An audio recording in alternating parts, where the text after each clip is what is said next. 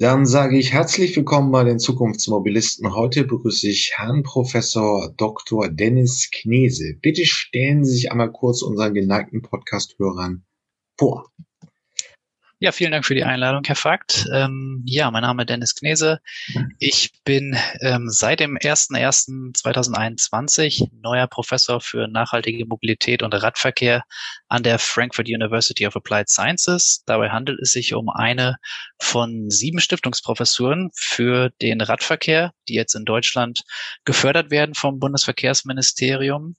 Von Haus aus bin ich gelernter Geograf und Verkehrsplaner und war zuletzt einige Jahre bei der Deutschen Gesellschaft für internationale Zusammenarbeit tätig, dort als Berater für nachhaltige Mobilität. Aber wenn man ähm, mal einen Wissenschaftler jetzt am Mikrofon hat, dann stellt sich schon die Frage, was verstehen Sie oder was verstehen Sie in diesem ganzen ähm, Forschungsaufbau in Frankfurt mit diesen sieben Professuren unter dem Begriff nachhaltige Mobilität? Ja, Nachhaltigkeit hat für mich immer viele Facetten. Also da geht es, wenn wir über Verkehr sprechen, denkt man natürlich als erstes natürlich an die ökologischen Folgen, an die ökologische Nachhaltigkeit, ähm, die natürlich eine große Rolle spielt hinsichtlich der Klima- und Umweltauswirkungen, die der Verkehr mit sich bringt. Gleichzeitig aber ist aus meiner Sicht auch eben die ökonomische Variante natürlich ganz wichtig, aber gleichzeitig auch die soziale Perspektive. Das heißt also, Mobilität bedeutet auch immer Zugang zu ähm, Jobs, zu Dienstleistungen, Teilhabe am öffentlichen Leben. Und deswegen ist der Nachhaltigkeitsgedanke spielt da, glaube ich, aus verschiedenen Perspektiven eine ganz große Rolle. Gut, aber ähm, warum braucht es Professuren für den Radverkehr? Das stellt sich für mich so ein bisschen als eine Frage, weil äh, normale Verkehrswirtschaft hat es immer gegeben. Ähm, es ist ja ein relativ großer auch Forschungsbereich, aber immer natürlich auch ein relativ großer Lebensbereich, die physische Mobilität, wie komme ich von A nach B. Warum braucht man jetzt Professuren für Radverkehr? Ja, ich glaube, es ist ganz wichtig, dass wir dem Thema ähm, auch in der Lehre und in der Forschung mehr Platz einräumen. Also klar war auch das Thema Radverkehr bislang in, in bisherigen Professuren immer mal auch Thema und, und wurde behandelt. Aber wenn ich jetzt mal den, den ähm, Punkt Lehre herausgreife, ich glaube, in den bisherigen Lehrveranstaltungen, zum Beispiel des klassischen Bauingenieurwesens, wurden häufig traditionelle technische Grundlagen der Verkehrsplanung gelehrt, selten mit besonderem Fokus auf den nicht motorisierten Verkehr. Und das spiegelt sich natürlich auch bei uns in der Verkehrsplanung wieder. Und Radverkehr erhält jetzt einfach mehr Aufmerksamkeit in der Lehre. Spezifische Radverkehrsthemen können stärker vertieft werden, neue Methoden können vermittelt werden und ja auch die Probleme, spezifischen Probleme des Radverkehrs können hier disziplinübergreifend untersucht werden. Wir können mit den Studierenden auch Konzepte entwickeln. Und ähm, deswegen finde ich es auch ganz wichtig, die Lehre mit der anwendungsorientierten Forschung zu verknüpfen. Das haben wir in Frankfurt auf jeden Fall vor, um einfach die Komplexität dieses Themas in der Praxis auch zu vermitteln und hier Handlungskompetenzen zu entwickeln. Und wir haben vor kurzem auch ähm, die Ankündigung des Bundesverkehrsministeriums gehört, dass wieder ein großes Förderprogramm ähm, eröffnet wurde für die Städte und Kommunen, wo nochmal viele Millionen ähm, Mittel in die Radverkehrsförderung fließen, wo aber gleich danach so ein bisschen der Hilfeschrei aus den Kommunen kam.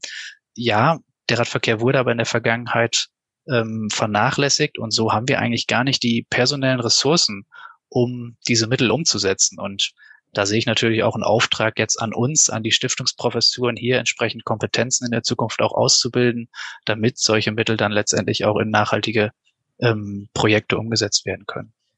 Äh, gegenwärtig jetzt, also wir nehmen das Interview am im 18.02.2021 auf, ähm, ist noch das Auto die dominierende, der dominierende Verkehrsträger in Großstädten. Das wäre jetzt Status quo. Ist richtig, oder? Das ist richtig, ja, leider. Ähm, und, und wir reden auch natürlich klar noch, noch vom, vom Verbrennerverkehr. Ähm, warum äh, oder wird, wird es wird es wirklich ähm, wird ja häufig beschworen wird es wirklich mehr so richtig in harten ähm, Bewegungskilometern oder ist es mehr ein Medienphänomen das also natürlich hat das das Fahrrad ein gutes Image hat auch viel Berichterstattung Aber wird es in den Bewegungskilometern eigentlich in den letzten Jahren mehr? Ja, doch, das, das können wir schon auch mit den Daten, die uns vorliegen, ganz klar feststellen, dass die Radverkehrsanteile und auch die Kilometer in, gerade in den urbanen Räumen deutlich zugenommen haben. Ich glaube, da hat sich in vielen Regionen Deutschlands viel getan. Ähm, natürlich auch ähm, auf, auf Basis der, der äh, Anstrengungen, die hier durch die Städte unternommen wurden. Ähm, ist es ja nicht alles schlecht. Also in den letzten Jahren ist ja auch viel passiert. Und das zeigt sich aber ganz deutlich.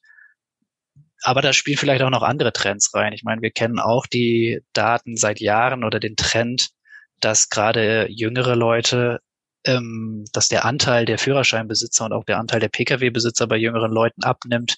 Das Fahrrad hat mittlerweile auch einen ganz anderen Stellenwert. Ähm, ich meine, jetzt nicht zuletzt durch die Corona-Situation gab es natürlich einen riesigen Boom, ähm, wo die Fahrradhändler, Produzenten gar nicht mehr nachkommen können mit der Produktion.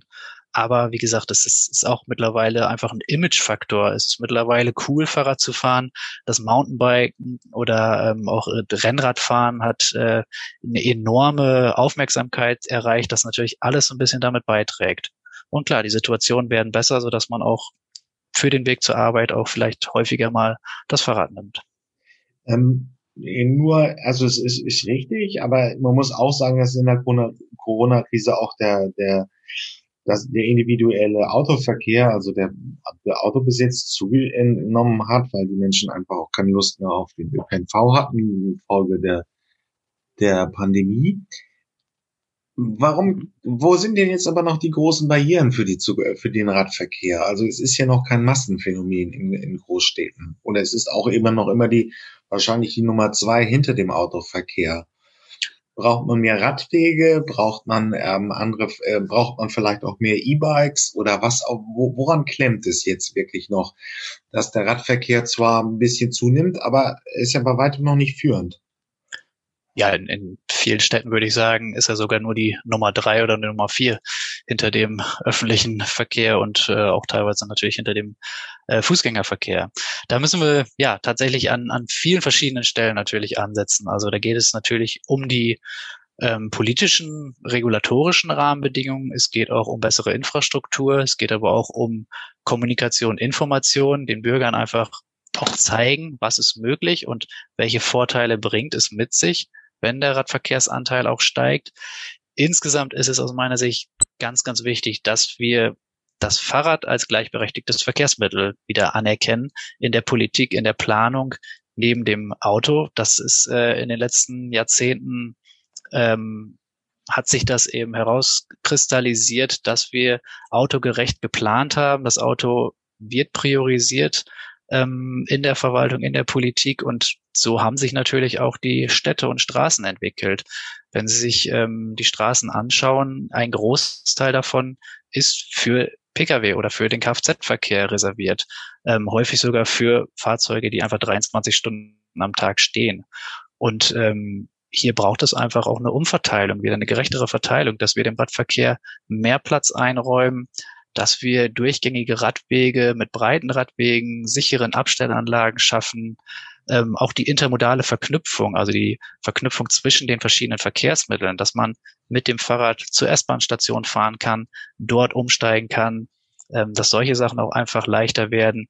Dazu gehören aber auch beispielsweise Anreiz von Arbeitgebern, um ihre ähm, Arbeitnehmer einfach auch zu ermutigen. Ihr könnt das Fahrrad nutzen. Ähm, wir bieten euch dafür gewisse Anreize. Wir bieten euch äh, Duschen, Umkleideräume bei uns an also wie gesagt, da, da glaube ich, äh, muss man an vielen verschiedenen Punkten ansetzen. Und das ist eines natürlich der Personenverkehr, das andere ist aber auch der Güter- und Wirtschaftsverkehr. Also auch hier glaube ich gerade in den Logistik, in den Lieferketten, im Lieferverkehr hat das Fahrrad ähm, enorme Potenziale, die noch längst nicht ausgeschöpft sind. Aber wo müsste denn, der, um das konkret zu machen, wo müsste denn jetzt das Fahrrad dem äh, dem Auto gleichgeschaltet werden rechtlichen Anforderungen. Ähm, es ist momentan, sind es die schwächeren Verkehrsteilnehmer, man muss also als Autofahrer darauf Rücksicht nehmen. Aber wie, wie kann man denn das Fahrrad ungefähr gleichrangig machen? Ich glaube, dafür ist einfach auch ein Kulturwandel, wie gesagt, in der Politik, in der Planung notwendig. Wir haben viele Akteure, die seit Jahrzehnten dort tätig sind und ja, es hat sich was getan, aber ähm, ich glaube, da, da ist einfach auch eine andere Denke notwendig, die vielleicht auch von außen kommen muss. Das ist, glaube ich, ein ganz wichtiger Punkt, ähm, dass es auch einfach in die Praxis übertragen wird, dass es nicht nur auf dem Papier steht, sondern letztendlich auch äh, ja in die Realität übergeführt wird. Ähm, gleichzeitig, aber glaube ich auch in rechtlicher Hinsicht. Wir haben im letzten Jahr mit einer SDVO-Novelle schon ähm, wichtige Verbesserungen gesehen. Also da gab es äh, einige Regelungen, die jetzt ähm, zugunsten auch des Radverkehrs äh, entschieden wurden auch, auch ähm, gerade was das Thema Sicherheit von Radfahrenden angeht, was natürlich ein ganz wichtiger Faktor für einen Großteil der Leute ist, die sich vielleicht bisher noch nicht so aufs Rad getraut haben, dass wir die auch ähm, ja, bekommen, äh, aufs, aufs Rad ähm, sozusagen überzeugen können, dass sie eben komfortabel, sicher in der Stadt auch mit dem Rad unterwegs sein können. Dazu gehört zum Beispiel, dass nun ähm, ein Mindestüberholabstand von Radfahrenden durch Kraftfahrzeuge ähm, festgeschrieben wurde, 1,5 Meter innerorts, zwei Meter außerorts. Ähm, es gibt verschiedene Möglichkeiten durch beispielsweise Grünpfeile an äh, Lichtsignalanlagen, an Ampeln, hier ähm, dem Radverkehr auch Prioritäten einzuräumen, die vorher nicht möglich waren. Ähm, auch was das Parken angeht, ist, glaube ich, ähm, das ein ganz wichtiges Thema. Parkraummanagement, ähm, Halteverbote auf auch Radschutzstreifen waren vorher noch gar nicht möglich, ist jetzt mit ähm, dieser no Novelle auch möglich geworden. All das sind Dinge, glaube ich, die einfach zu einer attraktiveren Infrastruktur letztendlich führen können und zu klaren Regelungen auch. Ähm, wir wissen ja alle, wie stark dieses Thema Verkehr polarisiert. Wir haben häufig ähm, Auseinandersetzungen in den Medien, aber auch natürlich auf den Straßen zwischen ähm, Autofahrern, zwischen Radfahrern, aber auch zwischen Radfahrern und Fußgängern. Ähm, hier braucht es, glaube ich, eben diesen Mix an Maßnahmen auch. Und dazu gehört auch, ja, in irgendeiner Form wieder dieses soziale Miteinander zu stärken. Also wie können wir auch die Akzeptanz zwischen den Verkehrsteilnehmern erhöhen? Und dazu gehören, glaube ich, auch klare Regelungen und eine klar ersichtliche Infrastruktur. Ähm, das sind so ein bisschen die Infrastrukturaspekte. Und was müsste sich sonst noch wirklich auch von ja, im Unternehmen müssten anfangen, das gleichrangig neben dem Auto zu betrachten. Welche sozialen Veränderungen müsste es aber dann noch geben? Das ist eine gute, gute Frage. Ähm, ich komme natürlich jetzt nicht aus der Verkehrspsychologie, bin da vielleicht nicht der allerbeste Ansprechpartner, aber ähm, wir, wir wissen ja oder es zeigt sich teilweise, dass die, die, die Verkehrsteilnehmer denken, erstmal, wenn sie unterwegs sind, dass ähm, sie mit dem Verkehrsmittel erstmal im Recht sind, die Straße zu nutzen. Und ähm, wie gesagt, das hat sich natürlich jetzt über Jahrzehnte ähm, auch ähm, entwickelt, dieses Verständnis, dass die Straßen vielleicht erstmal den Autos vorbehalten sind.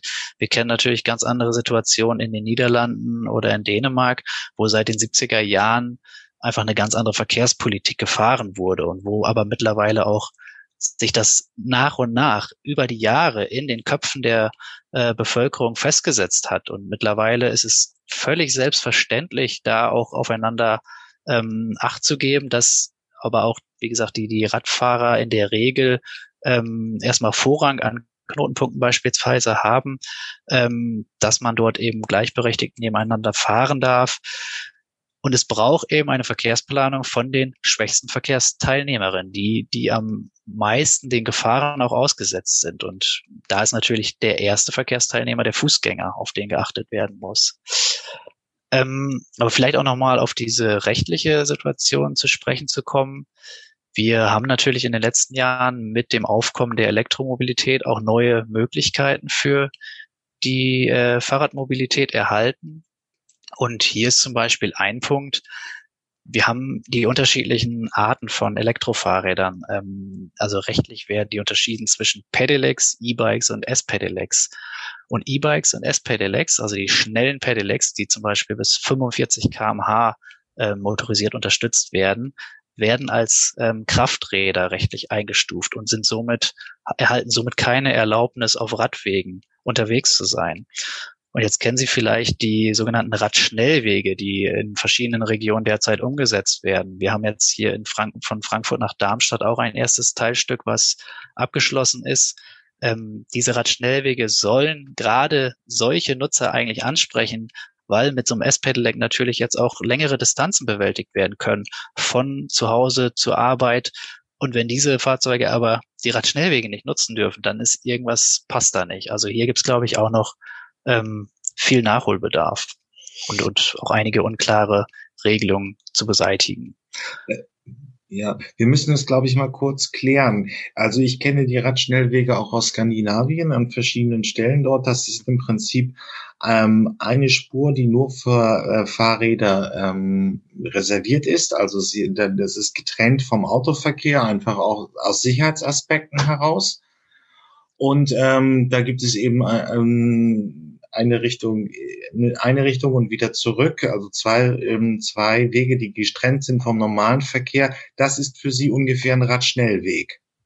Und genau, also es handelt sich um, um wirklich lange, direkte, durchgängige Radwege, die getrennt vom Kfz-Verkehr normalerweise verlaufen, ähm, die eine glatte Oberfläche aufweisen, durchgehend beleuchtet sind, gewisse Serviceleistungen entlang der Strecke anbieten, also wie Luftpumpen, Reparaturstationen, ähm, Ladepunkte für Elektrofahrzeuge, äh, Elektrofahrräder, also wirklich ähm, attraktives, schnelles Fahren über längere Distanzen erlauben. Und da sind gerade verschiedene Regionen dabei, ähm, solche Radschnellwege zu planen und umzusetzen. Es macht im Prinzip auch den Weg für Radfahrer einfacher, weil sie äh, nicht mehr an jeder Ampel halten müssen, sondern genau. im Prinzip durchfahren können. Auch das. Sie werden an äh, Knotenpunkten in der Regel priorisiert, das heißt haben Vorrang vor dem Kfz-Verkehr. In den Niederlanden ist es sogar so, dass ähm, viele dieser Radschnellwege ähm, ähm, nicht plangleich mit den Kfz-Fahrzeugen ähm, laufen, sondern über Unterführung oder Überführung. Das heißt also, sie kommen gar nicht mehr in den Kontakt mit Kraftfahrzeugen. Okay. Ähm, das ist im Prinzip ein Konzept, das den Radverkehr attraktiver machen sollte, weil man einfach schneller und auch ja sicherer ähm, voraus äh, vorankommt. genau, und das richtet sich insbesondere ähm, an den Pendlerverkehr, sage ich mal. Also da sollen vor allem Städte miteinander verknüpft werden, Metropolen mit Vororten beispielsweise, also ähm, insbesondere die Berufspendler ansprechen. Gut, das ist also im Prinzip ein konkretes Szenario, wo man den Radverkehr attraktiver machen kann. Genau. Ähm, aber reden wir jetzt eigentlich immer nur über Radverkehr in Großstädten oder ist es irgendwie auch mal langsam ein Thema in der Provinz oder in kleineren Städten? Weil ich nehme es halt immer wahr, klar will man in Berlin Mitte mit dem Rad fahren, aber selbst auch in Städten wie Lübeck, so 200 20.000 Einwohner ist Radfahren nur bedingt ähm, vergnügungssteuerpflichtig und es passiert eigentlich relativ wenig in den letzten Jahren, was an Innovationen angeht. Ähm, der Radverkehr ist immer noch so wie früher. Ja, also ähm, das ist so, dass, dass, dass dieser Aufwärtstrend vor allem in den äh, städtischen Räumen zu erkennen ist. Das ist schade tatsächlich. Ähm, ich komme gebürtig auch aus einer ländlichen Re Region, dem, dem Emsland in Niedersachsen, wo aber das Fahrrad auch einen großen Stellenwert hat, ähm, einfach zum Alltag überall dazugehört. Ähm, und deswegen glaube ich auch, dass das in vielen ländlichen Räumen ein riesiges Potenzial auch äh, vorhanden ist. Und auch in den topografisch anspruchsvolleren Regionen, gerade jetzt eben durch die Möglichkeiten über Pedelecs, über E-Bikes, ähm, auch solche Strecken viel leichter zu bewältigen. Ähm, wir sehen das ja auch in den Verkaufszahlen. Ähm, am Anfang hieß es immer, Pedelecs sind eher für, für ältere Menschen ähm, das Verkehrsmittel, aber das, das geht mittlerweile viel, viel stärker durch alle Bevölkerungsgruppen.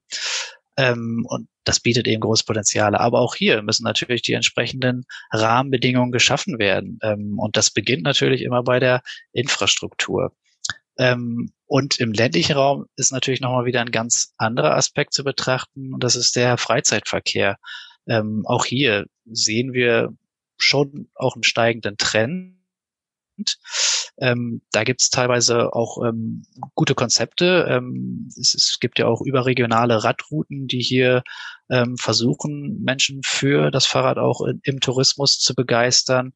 Und ich glaube, ähm, hier müssen wir auch weiter ansetzen, um, um da ähm, noch die Möglichkeiten zu erhöhen.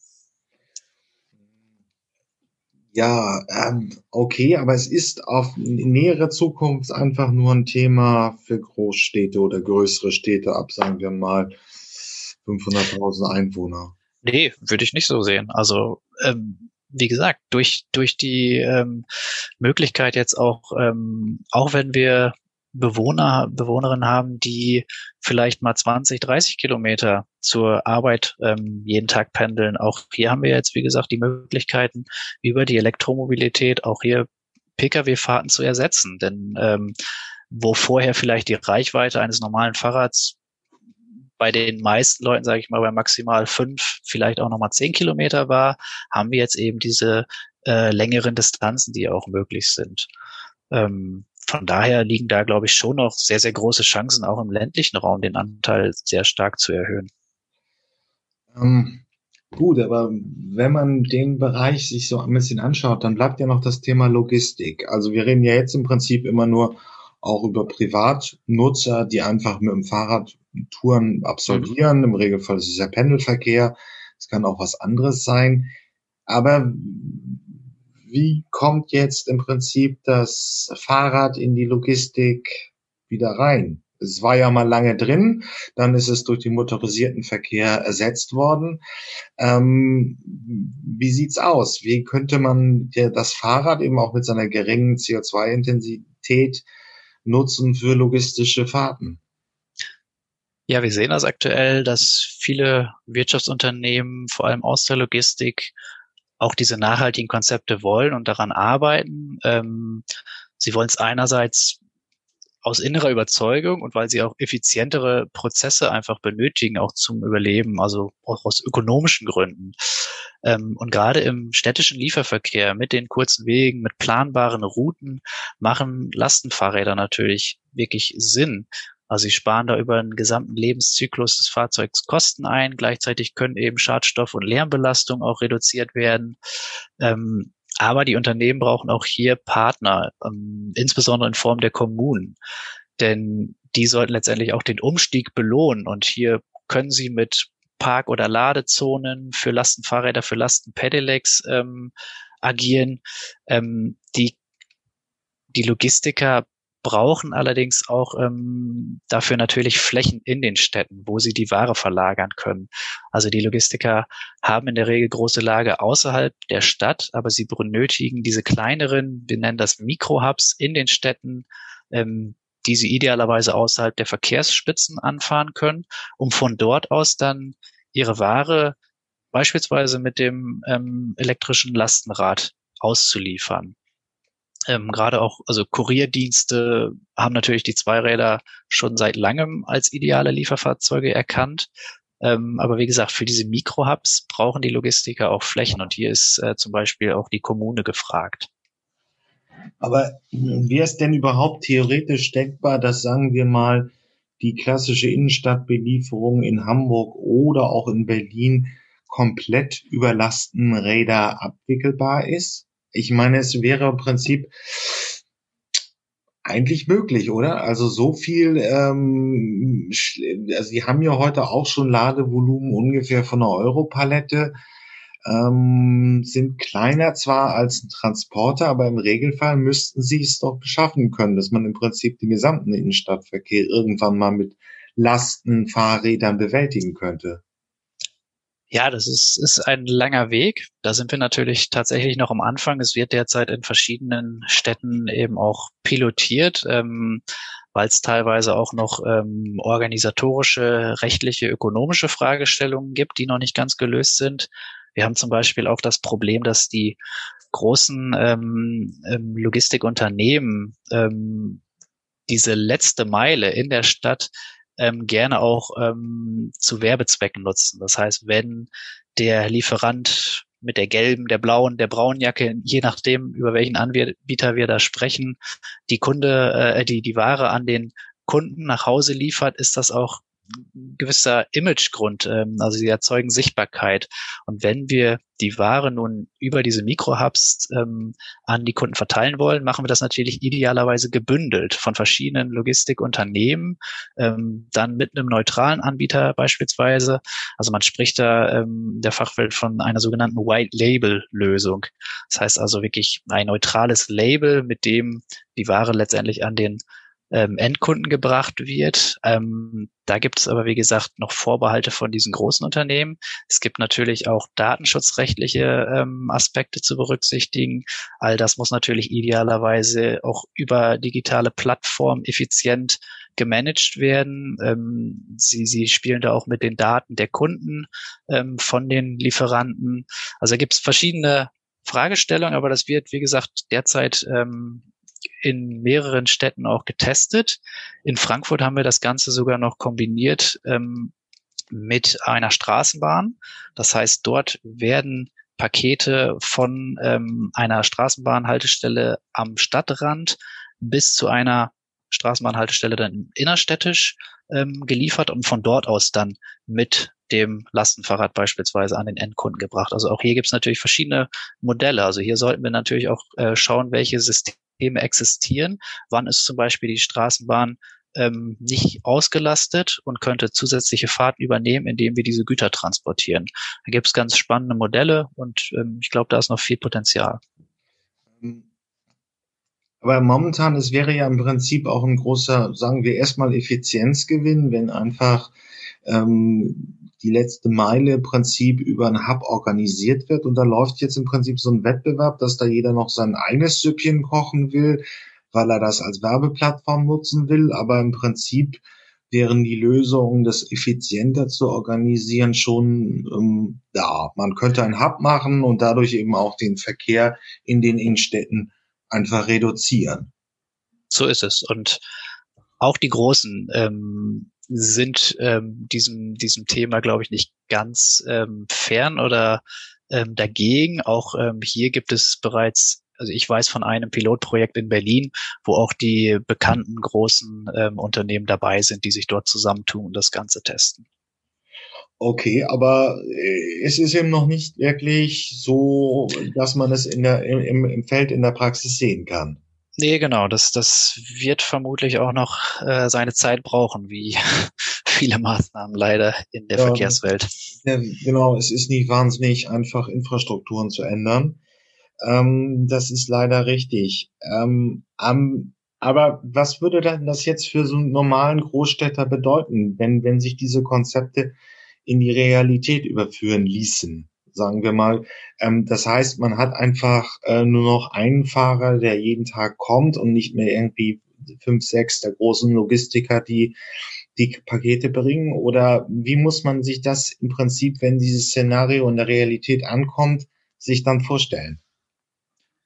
Ich glaube, für den Endkunden bringt es gar nicht viele Veränderungen mit sich. Ähm, dass äh, dadurch, dass natürlich mehr Ware auch sozusagen gebündelt dann ähm, an die Endkunden gebracht werden kann, können sich die Lieferzeiten vielleicht sogar noch mal erhöhen.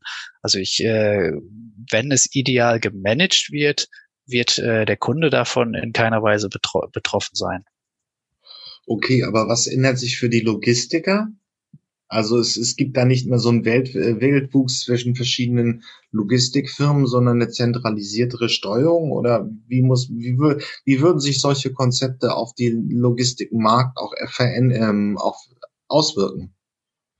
Ja, genau. Also das wird natürlich gerade getestet. Das ist noch schwierig vorherzusehen, aber letztendlich ähm, ist es natürlich für jeden äh, Lieferanten erstmal eine zusätzliche Stufe, ähm, die auch ähm, ja letztendlich auch Kosten verursacht. Andersherum äh, können sie aber natürlich auch durch die Einsparung von Fahrzeugen, durch die Einsparung von Touren letztendlich auch wieder Kosten minimieren. Und ähm, das muss man im Einzelnen durchrechnen. Auch das wird sicherlich ähm, von Stadt zu Stadt, von Konzept zu Konzept unterschiedlich sein. Ähm, und wie gesagt, ob man da dann wirklich mit einem neutralen Anbieter, ob sich da jetzt ähm, Organisationen gründen, ähm, eigenständige oder ähm, dass solche Unternehmen da gewisse Joint Ventures gründen, wie auch immer. Das ähm, müssen wir sehen, glaube ich. Also da ist, sind noch viele Fragen offen. Da bin ich äh, ehrlich gesagt gerade auch nicht so tief drin. Ähm, aber das wird ein Forschungsfeld sein, mit dem ich mich in der Zukunft ähm, auf jeden Fall beschäftigen werde. Was sind denn jetzt so die aktuellen Themen, die, die Sie beschäftigt in Ihrer Arbeit? Ja, wie gesagt, ich bin jetzt seit äh, einem guten Monat ähm, an der Hochschule, deswegen bin ich natürlich dabei, ähm, mein Profil auch zu finden. Ähm, das, die die ähm, Stiftungsprofessur ähm, deckt sich oder, oder äh, gliedert sich bei uns in ein bestehendes Forschungsteam, das sogenannte Research Lab for Urban Transport, das RELAT. Und wir haben zwei Schwerpunkte. Das eine ist das Thema Verkehrsplanung. Also da geht es eben vor allem um Infrastrukturprojekte, ähm, also da spielt für den Fahrradverkehr natürlich ähm, die, ähm, die Führungsformen sind da ein ganz wichtiges Thema. Sollen wir den Radverkehr vom Kfz-Verkehr trennen? Da spielen Radschnellwege eine Rolle, ähm, sichere Gestaltung an Knotenpunkten. Also da gibt's natürlich ganz viele Punkte, die man da betrachten kann. Und der andere Schwerpunkt ist die Logistik. Ähm, das, was wir gerade besprochen haben. Welche Möglichkeiten bieten sich dadurch auch für, für, ähm, für den Radverkehr, für Lastenfahrräder? Gleichzeitig sehen wir aber auch, ähm, das haben wir jetzt in den ersten Gesprächen mit verschiedenen Akteuren, die wir geführt haben, ähm, auch eben im Tourismus und Freizeitverkehr noch große Potenziale. Also auch das könnte ich mir vorstellen, dass in dieser Richtung ähm, sicherlich noch ähm, Möglichkeiten gibt für uns, da offene Forschungsfragen zu behandeln. Dann vielleicht noch zum Abschluss. Wo sind denn noch Potenziale im Tourismus? Also Radverkehr hat es ja nun schon eigentlich immer gegeben und man kann sich eigentlich in jedem touristischen Orten ein Fahrrad mieten. Aber was soll da jetzt noch kommen an Innovation oder Neuerung? Ja gut, es muss, es muss nicht immer Innovation, Neuerung sein. Manchmal geht es auch einfach ähm, darum, natürlich Daten zu sammeln. Wie sind die Leute unterwegs? Was würden sie sich auch wünschen ähm, an Infrastruktur, an äh, Service, an Information, damit sie ähm, eben auch solche Wege in der Freizeit nutzen? Ähm, wir haben natürlich auch die unterschiedlichen ähm, Nutzergruppen in, ähm, im Freizeitverkehr. Wir haben Mountainbiker, wir haben, ähm, wir haben ähm, Rennradfahrer, wir haben aber auch die, sage ich mal, die normalen Sonntagstouristen, die vielleicht für einen Tagesausflug ähm, das Fahrrad nutzen. Und wir haben aber auch ähm, Tourenfahrer, also die mehrere Tage mit Übernachtung sind. Und all diese haben natürlich ganz unterschiedliche Anforderungen an die Infrastruktur, an die Fahrradwege, ähm, aber auch an, an, sag ich mal, Begleit, ähm, Begleitservices, ähm, auch ähm, was die Tourismusinfrastruktur oder Tourismusstruktur allgemein angeht. Und ähm, hier haben wir auch teilweise die Rückmeldung ähm, von Kommunen, von ähm, Landkreisen, dass hier teilweise auch Konflikte zwischen dem Alltagsverkehr, dem Pendlerverkehr und den Touristen bestehen und wie wir das auflösen können, weil auch diese beiden haben natürlich wieder unterschiedliche Anforderungen. Der eine möchte schnell von A nach B kommen, der